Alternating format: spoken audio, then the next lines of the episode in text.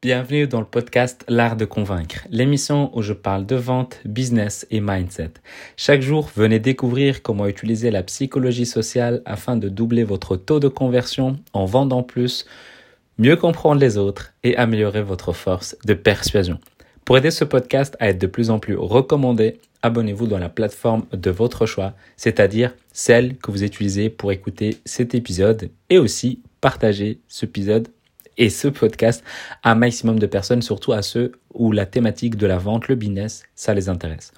Ici, c'est Mehdi Lariani. Aujourd'hui, on va parler de comment faire pour gérer un prospect qui négocie ou bien que tu sens qu'il va pouvoir négocier parce qu'il veut des prix bas. Il veut tout simplement que tu baisses tes prix.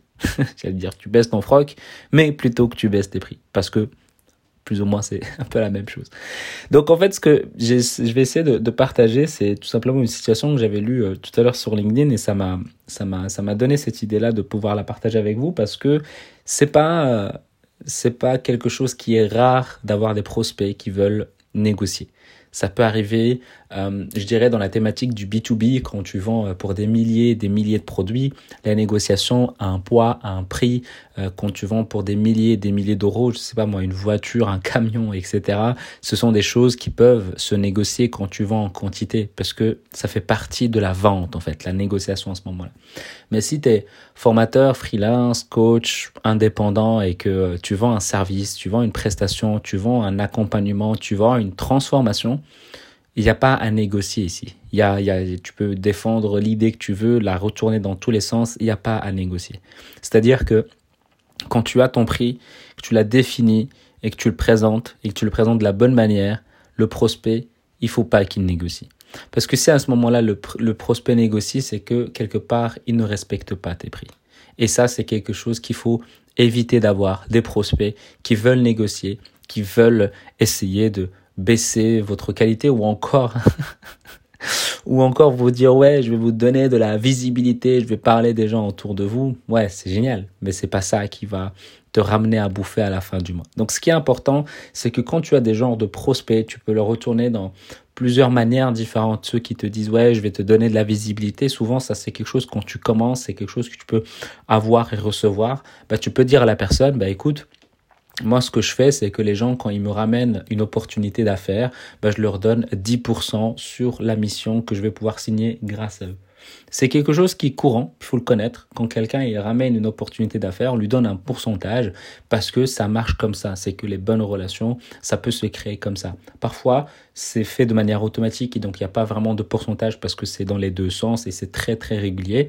Mais généralement, quand tu rentres dans le domaine de l'activité et que tu fréquentes des personnes, mais ils te le disent automatiquement quand tu leur dis bah voilà écoute je t'ai parlé de tel et tel service autour de toi par rapport à ça et là bah, la personne est censée te dire et généralement elle va te dire ouais c'est super merci et de toute façon donc dis-leur qu'ils viennent de ta part comme ça ben une fois que moi je le sais parce que je pose la question à ceux qui, qui me contactent pour savoir d'où est-ce qu'ils ont entendu parler de moi, bah, à ce moment-là, ils vont potentiellement pouvoir toucher 10%, 5%, 15%, 20%. Ça dépend vraiment du pourcentage que tu décides. Donc, c'est pas ça la visibilité. Quand quelqu'un te dit, ouais, je vais te donner de la visibilité, c'est comme aller euh, acheter un pain et dire, ouais, donne-le-moi gratuit et puis si c'est bon, euh, j'en parlerai autour de moi, tu sais, dans un dîner de famille euh, du monde. Donc ils vont pouvoir voir la qualité de tes services et donc ils vont venir acheter chez toi potentiellement euh, le lendemain, le jour suivant. Non, ça marche pas comme ça. Tu vas acheter du pain, tu payes, tu tu te casses chez toi et tu savoures ton pain, puis c'est tout. Donc voilà, il faut pas, la règle, elle est simple, après 4 minutes que je le dis, peut-être je le dis en sous-texte, maintenant je vais le dire clairement, quand tu as un prospect qui négocie avec, avec toi, il faut arrêter la conversation tout de suite il faut savoir se faire respecter et imposer ses limites. Donc, de cette manière-là, bah, tu peux tout simplement expliquer comment ça se passe. Tu lui dis, bah voilà, c'est par parrainage. Et si la personne te parle du prix, etc., bah, tu lui dis, voilà, aujourd'hui, est-ce que tu recherches de la qualité ou est-ce que tu recherches un prix bas? Et tu laisses la personne te répondre. Si elle te dit, je cherche un prix bas, bah, tu lui dis, ok, c'est super, mais malheureusement, moi, je pourrais pas t'aider. Moi, je ne fais que la qualité. Donc, si tu veux, je pourrais te conseiller quelqu'un qui vient de se lancer, un amateur qui vient de se lancer dans son activité. Et donc, les prix seront beaucoup plus accessibles que les miens.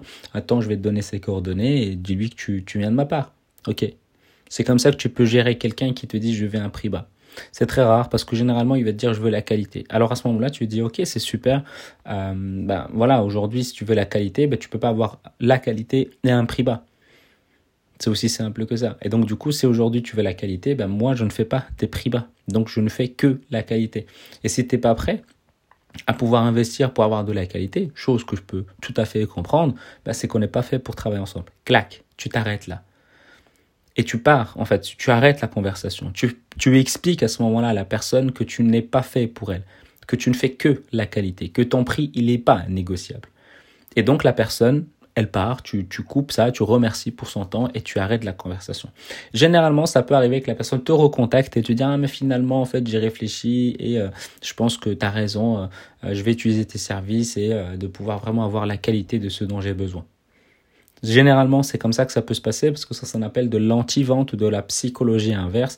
C'est comme ça que tu peux mettre ça en avant quand quelqu'un il essaye tout simplement de pouvoir gratter quelques euros, quelques centaines d'euros, quelques centimes. C'est comme ça que tu peux amener la chose. Soit en rigolant, il y a des gens qui ne comprennent pas, soit en utilisant de la psychologie inverse et ça, ça marche à tous les coups.